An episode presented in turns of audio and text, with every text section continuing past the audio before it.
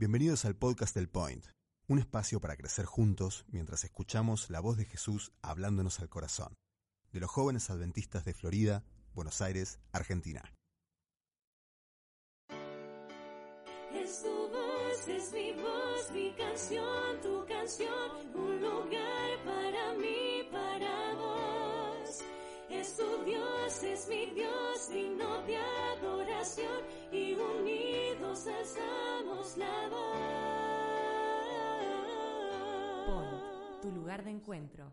El tema de hoy, como ustedes ya vieron en el título, se, se llama Castillos de Arena. El título era, era muy largo, pero creo que el título es muy sugestivo, ¿no? Es Castillo de Arena o Mansiones Celestiales, el título completo. Pero creo que Castillos de Arena eh, llamaba muchísimo más la atención. Si quiero que me acompañen, si tienen sus Biblias, espero que, espero que sí, que me acompañen en el libro del profeta Jeremías, allí, el profeta Jeremías, capítulo 29, versículo 11, un versículo muy conocido, pero que viene bien para poder este, adentrarnos en lo que queremos reflexionar juntos en este viernes de noche, previa al sábado, previa a este día tan especial que Dios tiene para encontrarse con sus hijos, renovar nuestras fuerzas espirituales, que nosotros nos conectemos con Él para que Él nos pueda este, revitalizar y consagrarnos para su servicio. Isaías 29:11 dice lo siguiente, pues yo sé los planes que tengo para ustedes, dice el Señor, son planes para lo bueno y no para lo malo, para darles un futuro y una esperanza. Yo no sé cómo van pasando la cuarentena, va, ya no es cuarentena, no es noventena. Escuché algunos que están pintando las rejas, haciendo pan, haciendo refacciones, comiendo más, ¿no es cierto? Un poquito de todo. Pero no sé si a ustedes ya eh, está cansando, si bien acá en el interior tenemos más limitaciones, ya podemos salir a hacer actividad física, andar en bici, correr, hacer algunas visitas familiares, ¿sí? Pero no sé si ustedes vienen, vienen a la mente a pensar qué van a hacer cuando termine la cuarentena. ¿Qué les gustaría hacer?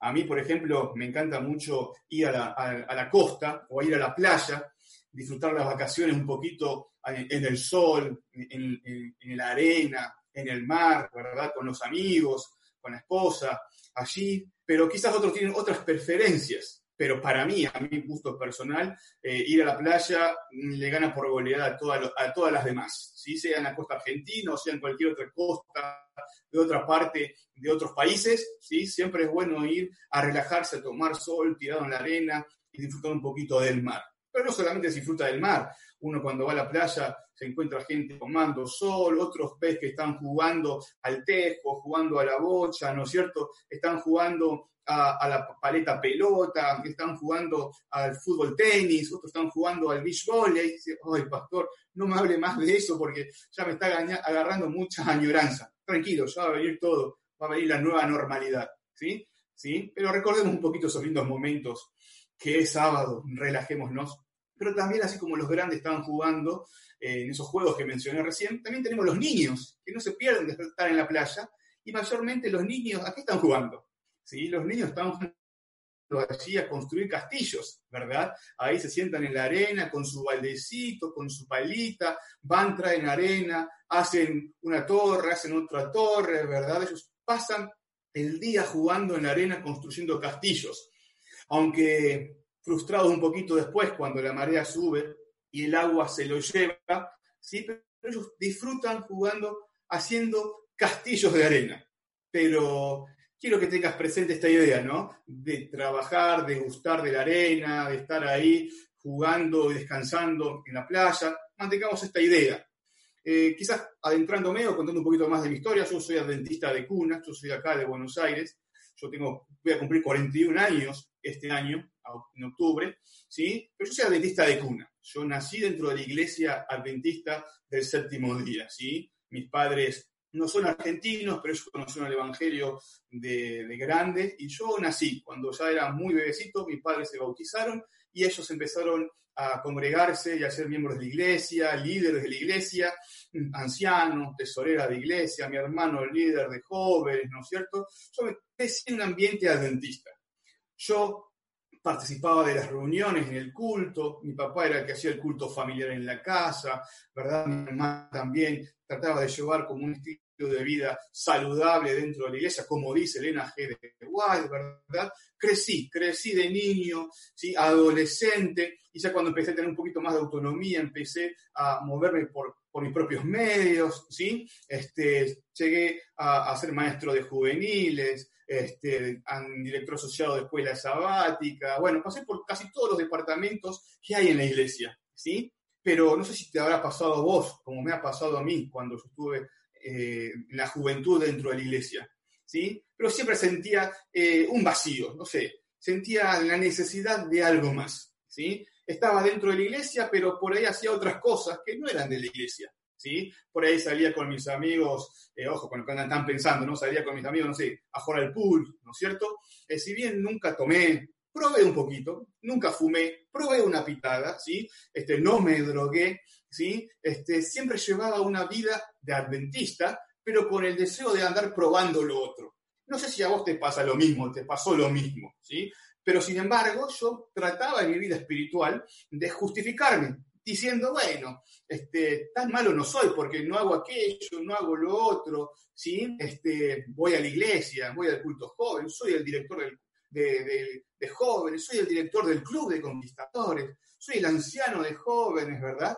Pero por ahí no, yo no estaba totalmente comprometido o no estaba totalmente mi vida consagrada al servicio de Dios. Con el tiempo cada vez sentía más esa separación entre iglesia y mi propia vida. ¿Sí? Este, iba a la iglesia, pero me tiraron más todavía las cosas de afuera, como llamamos comúnmente entré la secundaria, fue el colegio de los polvorines adventistas, ¿no es cierto? Pero cuando empezamos a, ver al mundo, muchas cosas del mundo me empezaron a atraer, ¿sí? O sea, yo nunca fui a bailar, ¿verdad? Pero siempre estaba ahí, ahí coqueteando, estaba ahí este, con los amigos, se juntaban a tomar, se juntaban a fumar, dale, dale, Daro, ¿no? Dale, Daro, vamos, vení, ¿verdad? Este, si bien no compartí esos pecados totalmente, un poquito los acariciaba, ¿sí? Un poquito los acariciaba, ¿sí? Y al acariciar eso, estaba descuidando lo otro. Yo llevaba mi vida, el sábado iba a la iglesia, iba con mis papás, todos los demás, pero ¿saben qué? Llegó un momento en que me di cuenta que a mí faltaba algo. Yo cumplía, cumplía, sí, cumplía las normas de la religión, cumplía las formas de la ley, ¿sí? entre comillas, iba a la iglesia, alababa a Dios, pero en lo profundo de mi corazón, ¿saben qué? Sentía un gran vacío sentía que me faltaba algo más. ¿Sí? Yo miraba, por ejemplo, en aquel entonces al pastor Bullón, a otro, decían, pero ¿cómo ese hombre puede ser un hombre de Dios con tanta pasión, con tanto fuego? Y yo que nací dentro de la iglesia y tengo padres que son líderes, y yo soy un líder de, iglesia, todavía no me puedo conectar espiritualmente con las cosas de Dios. Sí voy a la iglesia, sí hago lo otro, sí, ¿no? Hasta Dios me tocó y me, me incentivó a estudiar teología, ¿sí? Para ser pastor. Fui pastor y saben que con el tiempo también me sentía igual. Dice, no, capaz siendo pastor, mis cosas pueden ir mejorando, yo puedo ayudar a los otros a llegar a Dios. Llega, ayudaba a llegar a los otros a Dios. Pero ¿saben qué? No sentía yo en mi corazón la satisfacción de servir a Dios. ¿sí? No sé si te pasó o te está pasando en estos momentos. Vas a la iglesia, si tus papás son miembros de iglesia, son líderes de iglesia, trabajan acá, trabajan allá, pero vos como que todavía no estás 100% convencido de que lo que es que te gusta. ¿sí? Sí sabes que la iglesia adventista es la verdadera, que Dios, el Dios de la iglesia es el verdadero, que el Dios de tu familia es el Dios verdadero, ¿sí? Pero ese Dios tiene que ser tu Dios, ¿verdad? ¿Saben qué? Yo por muchos años me di cuenta que siempre viví la religión de mis papás. Yo iba a la iglesia por mis papás iba al culto por mis papás, ¿verdad? Eh, asistía al otro por mis papás. Llegó el momento del liderazgo, que era algo este, natural que tenía, porque toda mi familia era líderes, y yo lo acepté al liderazgo para servir, ¿sí? Pero aún todavía yo vivía la fe de mis papás. Yo no tenía una relación personal con Dios, ¿sí? Asistía a la iglesia, pero no buscaba a Dios era líder, ¿no es cierto? Y llevaba a otras personas, entre comillas, predicaba, hacía lo otro, pero yo mismo en la semana no tenía esa búsqueda de Dios. No sé si me hago entender un poquito, un poquito para qué lado yo quiero ir. ¿sí? Eso me fue desgastando y me fue este, secando por dentro, aún siendo pastor. Y hasta que un día me surgió una pregunta, ¿por qué yo, siendo pastor, por qué yo, siendo un líder de iglesia, ¿sí? No puedo estar más entusiasmado todavía con la verdad y con las cosas de Dios. ¿Por qué? ¿Por qué no puedo? Así que este, hubo como un, quiebre espiritual en mi propia vida. Pasaron muchas cosas, también en el ministerio, hasta que llegó un momento en donde nos dijimos con mi esposa, mmm, Pau, Daro, ¿será que Dios quiere que sigamos adelante en el ministerio? Porque no veíamos eh, satisfacción, no veíamos, no, ve, no veíamos emoción, sí queríamos disfrutar sirviendo a Dios. Le preguntamos en ayuno y oración, Señor, ¿tú quieres que realmente te sirvamos? La respuesta de Dios fue, fue totalmente asombrosa. Dios nos mostró que sí, que el lugar donde estamos era el lugar donde Él quería que estemos, ¿sí? Pero la condición en la cual estábamos no era la que Él quería. ¿Entender? Ahí en la Biblia encontramos muchos personajes que me gustan mucho. Génesis capítulo 18, vamos a, repasar solamente. Génesis capítulo 18, 20 al 23. La historia del de encuentro de Abraham con Dios cuando Dios estaba por destruir eh, Sodoma y Gomorra, eh, Gomorra, ¿recuerdan? En donde Dios había dicho que iba a destruir y estaba el sobrino de Abraham, Lot, allí, eh, y Dios le dijo que iba a destruir, y Abraham empezó a, a, conversar con Dios, empezó a hablar y le preguntó, Señor, ¿y si hubiera tantas personas, tú destruirías? No destruiría. ¿Y si hubiera tantas personas, tú destruirías? No destruiría. ¿Y si hubiera tantas personas, destruirías? No? ¿Recuerdan ahí, capítulo 28, 20 al 33? ¿Sí? Y llegó y seguía como este, charlando con Dios para poder tratar de convencer, Abraham convencer a Dios para que no destruya Sodoma y Gomorra. El versículo 33 me, me dice del capítulo 18, no 28, ya me parecía, capítulo 18 de Génesis, 20 al 33, dice, ¿no? El capítulo 27, 18, versículo 27, entonces Abraham volvió a hablar ya que he comenzado, permíteme decir algo más a mi Señor, aunque no soy como, soy más que polvo y cenizas. Supongamos que hubiera solo 40 y 5 justos en vez de 50, ¿no? Y ahí seguía, seguía hasta el 33, ¿sí? Entonces el 32 dice, finalmente Abraham dijo, Señor, por favor, no te enojes conmigo si hablo una vez más. Y si hubieras tan solo 10. Y el Señor le contestó, entonces no lo destruiré por causa de esos 10 cuando el Señor terminó la conversación con Abraham, siguió su camino y Abraham regresó a su carpa. Imagínense ustedes, con esta historia, ¿no? Si Abraham hubiese seguido un poco más, si hubiera insistido un poco más, Señor, y se hubiese quedado cinco, y si solamente hubiese uno, ¿no? ¿Será que Abraham este, habría cambiado la decisión de Dios? ¿Será que un hombre puede cambiar la decisión de Dios? ¿Qué te parece?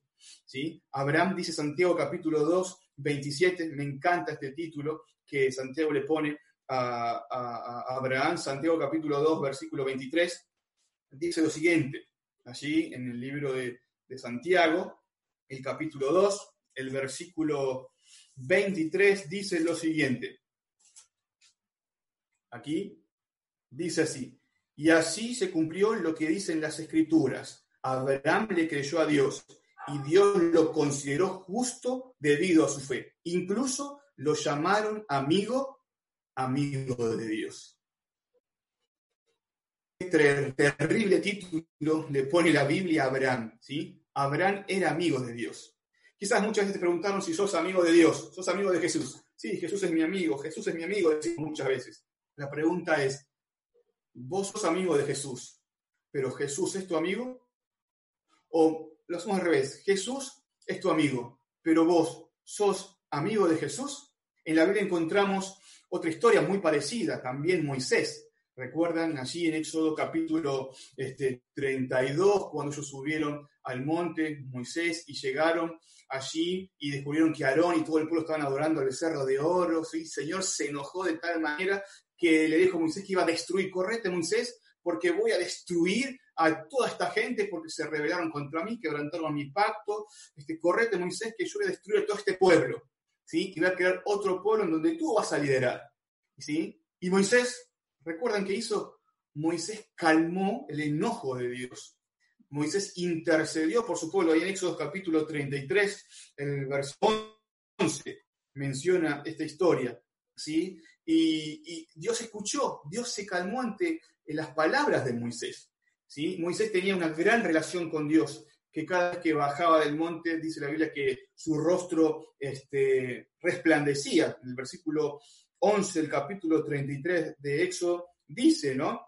Dice, dentro de la carpa de reunión el Señor hablaba con Moisés cara a cara, como alguien habla con un amigo. Después Moisés regresaba al campamento, mientras su asistente Josué iba, hijo de Nun, permanecía en la carpa, en la carpa, ¿sí? Tenemos esa relación, recuerden que yo dije que yo vivía la religión de mis papás, que yo no tenía realmente un deseo de tener una comunión personal con Dios, yo iba detrás, yo iba detrás de mis padres, ¿sí? Y si bien gracias a eso, gracias a eso, un poco estoy delante de ustedes, pero eso no me sirvió a mí para fortalecer mi relación con Dios. Cuando tuvimos una gran crisis espiritual, oramos a Dios y le pedimos a Dios que realmente se pueda mostrar con su gracia, con su amor, como nunca antes. Y suena, suena, extraño decirlo porque si fuimos o fui adventista toda la vida, me crié dentro de la iglesia, servía a Dios, sigo sirviendo a Dios, esa oración suena extraño, pero realmente en mi corazón había una necesidad mucho mayor de tener otro tipo de relación espiritual con Dios. ¿sí? Ya dejé de ser el hijo de ¿no es cierto?, para ser pastor. Y yo no podía todavía estar viviendo de la fe de otra persona. Yo tenía que crecer, desarrollar, fortalecer mis vínculos con Cristo Jesús. Tenía que acercarme a Dios y mostrar mi desesperación por ser un amigo de Cristo Jesús. Tenía que ir a la presencia de Dios con una necesidad de realmente estar cerca de Dios. ¿sí? Hoy nosotros tristemente vemos muchos cristianos que viven una doble vida, ¿sí? viven un doble compartimiento, ¿no? Eh, van a la iglesia, pero no tienen una relación personal con Dios. Asisten a los cultos, pero su corazón, como dice la Biblia, está en otra sintonía. Y eso es muy peligroso, chicos, es realmente muy peligroso. ¿sí? Cuando Dios promete que quiere darnos cosas, Él es una persona que cumple, Dios es fiel. Ahí en el profeta, en el apóstol Juan, el capítulo 10, el versículo 10, eh, el apóstol habla acerca de lo que Dios quiere para nosotros especialmente en este marco de la vida espiritual. Juan capítulo 10, el versículo 10 dice lo siguiente, el propósito del ladrón es robar, matar y destruir. Mi propósito es darle una vida plena y una vida totalmente abundante.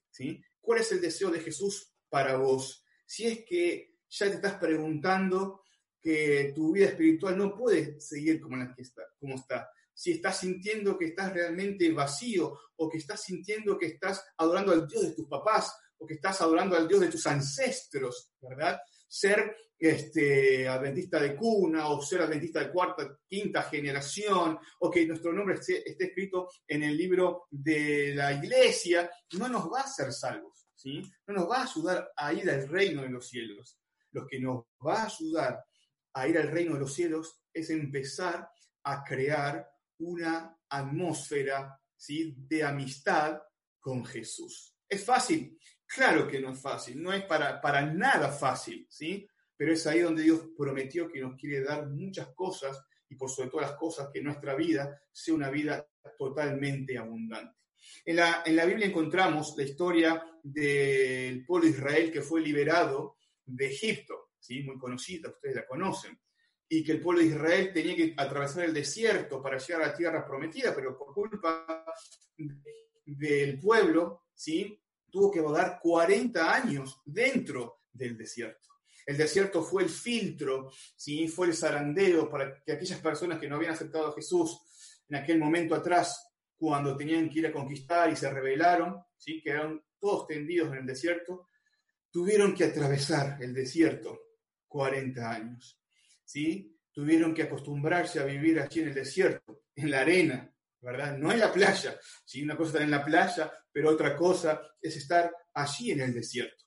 En el desierto ellos vagaron, se estancaron. Si bien Dios los acompañó, estuvo la presencia de Dios durante esos 40 años allí en el desierto, ¿sí? Pero no era el plan de Dios primero que estuvieran por ahí. Dios tenía un plan para llevarlos a ellos, ¿a dónde? Tenía un plan para llevarlos a ellos allí, a la tierra prometida porque el lugar de ellos era la Canaán, la tierra prometida, pero por culpa de ellos tuvieron que transitar ahí. ¿Saben qué? Muchas veces, muchos cristianos yo me he dado cuenta que si bien Dios me rescató, Dios me salvó del pecado, como les mencioné antes, uh, yo no hice grandes cosas, no era tan malo como los del mundo, ¿verdad? Yo no fumaba, no bailaba, no me drogaba, ¿sí? Eso me hacía a mí, desde mi punto de vista, ser más justo que los demás. Eso era lo que me impedía a mí acercarme a Dios, Creerme que yo era mejor que el otro porque no hacía tal o cual cosa. Mi propia justicia, mis propias obras hacían que yo me alejara de Dios, ¿verdad? Cuando yo oré y puedo asegurar que sigo orando muchísimo más, para que Dios realmente cree en mí esa necesidad de poder transformar completamente mi vida, de que cree en mí esa desesperación de buscarlo, ¿sí? Dios cada vez muestra más mis debilidades y mis pecados. No para que yo salga corriendo de la presencia de Dios, sino todo lo contrario, para que me humille delante de Él y Él pueda transformar mi vida. Dejar de lado mi propia justicia, mi propia justificación, mis propias habilidades, para que yo pueda empezar a caminar totalmente aferrado y abrazado a Él, porque sin Él yo realmente no soy nadie. ¿sí? Muchos cristianos, Dios los ha sacado del Egipto, de la esclavitud del pecado. ¿sí? Pero saben que muchos cristianos se han estancado en el desierto espiritual laodicense. ¿sí? La Odisea, ¿te suena? ¿Sí? Muchos cristianos, muchos creyentes, si bien Dios los libertó del Egipto de pecado, los sacó de la esclavitud del pecado, pero muchos cristianos todavía están estancados allí en el desierto espiritual de la Odisea. Saben que muchos cristianos, muchos líderes, como yo me he dado cuenta, he criado mi, ministerio, he criado mi familia, hemos levantado templos en el desierto espiritual de la Odisea. ¿Sí? En ese desierto en donde si bien Dios nos sacó para ir a la tierra prometida, nosotros estamos, estamos cómodos y tranquilos en el desierto espiritual, ¿sí? en, esa, en, esa, espiritualidad vacía, en esa espiritualidad que, digamos, toca la iglesia, pero no toca a Dios. Toca el culto, pero no agarra la Biblia. Le encanta una predicación, pero no ora en forma personal. ¿sí? Ese desierto espiritual seca todo. ¿sí? Seca todo. En ese lugar no puede haber frutos, como es la cultura de lo que rodea todo el desierto. ¿sí? Por eso Dios nos está llamando, como me llamó a mí y me está mostrando que debo romper mis propias estructuras de adoración. Tengo que reinventar mi forma de buscar a Dios porque si hace 40 años busco a Dios y todavía sigo así con ese, esa mm, mediocridad espiritual o con esa frialdad espiritual, con ese vacío espiritual, significa que hay algo que tengo que mejorar, algo que tengo que cambiar. Y es mi búsqueda de Cristo Jesús. ¿sí? yo quiero compartir con eso, que si estás en el desierto de la espiritualidad laodicense, Dios te quiere sacar de ahí. Muchas personas están ahí y no se dan cuenta. Cristo vino a esta tierra para morir por nosotros, para rescatarnos del pecado, ¿sí? Pero todavía muchas personas están disfrutando, entre comillas, de la playa del desierto laodicense hay muchos cristianos que están entretenidos, y ahí viene el título, ¿no? Hay muchos cristianos que vienen, están entretenidos construyendo castillos de arena en el desierto laodicense, ¿sí? Y es por eso que nos sentimos así, ¿sí? Es por ahí vacíos, fríos, que falta aquello, falta lo otro, porque me falta entregar mi corazón a Cristo Jesús. Falta reconocerme a mí mismo que me falta Cristo en mi vida. Por eso en esta noche noche, esta tarde, antes de ir cerrando el tema, ¿sí? yo quiero animarte a que vos puedas realmente reconocer tu necesidad de Jesús. Que puedas conocer que sí, que estás llevando una vida no tan mala, pero eso no alcanza para ser salvo. Que estás ahí llevando tu vida en el desierto espiritual laodicense, donde no hay crecimiento, donde no hay frutos espirituales, solamente hay sequedad. Y que estamos más cerca del mundo que más cerca de Dios. Pero Dios quiere llevarte a la Canaán celestial. Dios te quiere llevar al reino de los cielos. Y esto va a requerir un esfuerzo. Aprovechemos la cuarentena para reinventar nuestra búsqueda de Dios. Aprovechemos esta cuarentena para realmente encontrarnos con nuestro Salvador, sentir en nuestro corazón la necesidad de caer a los pies de Cristo, reconociendo nuestras limitaciones, nuestros años perdidos sin una entrega completa, porque Dios quiere transformarte para la gloria y honra de su nombre. Dios quiere que puedas levantarte y puedas ser un símbolo de restauración y de poder y de vida eterna. Y termino con este versículo que se encuentra allí en el libro de Efesios, capítulo 3, el versículo 20. Efesios, capítulo 3, versículo 20. El apóstol Pablo escribe así a los Éfesos, pero también nos escribe a cada uno de nosotros en esta noche. Efesios capítulo 3, versículo 20. Dice lo siguiente, y ahora que toda la gloria sea para Dios, quien puede lograr mucho más de lo que pudiéramos pedir o incluso imaginar mediante su poder, gran poder, que actúa en nosotros. Entonces, en esta noche es la decisión. ¿Querés seguir construyendo castillos de arena en el desierto espiritual laodicense?